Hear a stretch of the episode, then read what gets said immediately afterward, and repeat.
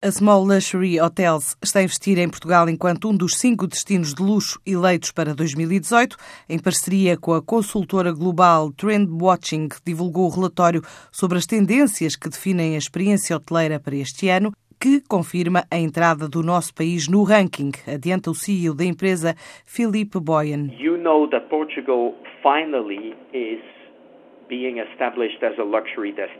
como sabem, Portugal finalmente estabeleceu-se como destino de luxo. Na América, o último relatório da consultora de viagens, Virtuoso, que é realizado apenas pelos 12 viajantes e consultores turísticos mais influentes, votaram em Portugal como o quinto destino mais popular para visitar em 2018 e não sabem o quanto importante isso é para o setor.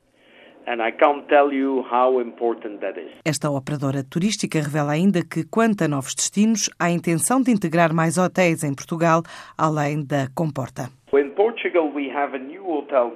Em Portugal temos um novo hotel a caminho, o que é muito estimulante. Como sabe, eu visitei quase todos os hotéis deste segmento em Portugal em 2017. Estive duas vezes no país. A primeira vez visitei 40 unidades hoteleiras e depois, quando regressei, uns meses mais tarde, para apreciar a carta de cozinha portuguesa, numa iniciativa realizada na Pousada de Lisboa, com 12 dos principais chefes hoteleiros, achei essa experiência interessante. Decidimos então criar um novo hotel. Obviamente que não posso dizer-lhe qual o nome desse hotel, mas vai ser uma experiência muito emocionante. Obviamente que olhamos para todo o tipo de hotéis, mas temos que ser cuidadosos mas temos que ser cuidadosos e criteriosos para respeitar os nossos concorrentes. Tenho sempre muito cuidado em ter muitos hotéis, se é que percebe o que quero dizer, porque quero que as minhas escolhas hoteleiras sejam boas e por isso não quero ter muitas unidades ou instalações nas mesmas cidades.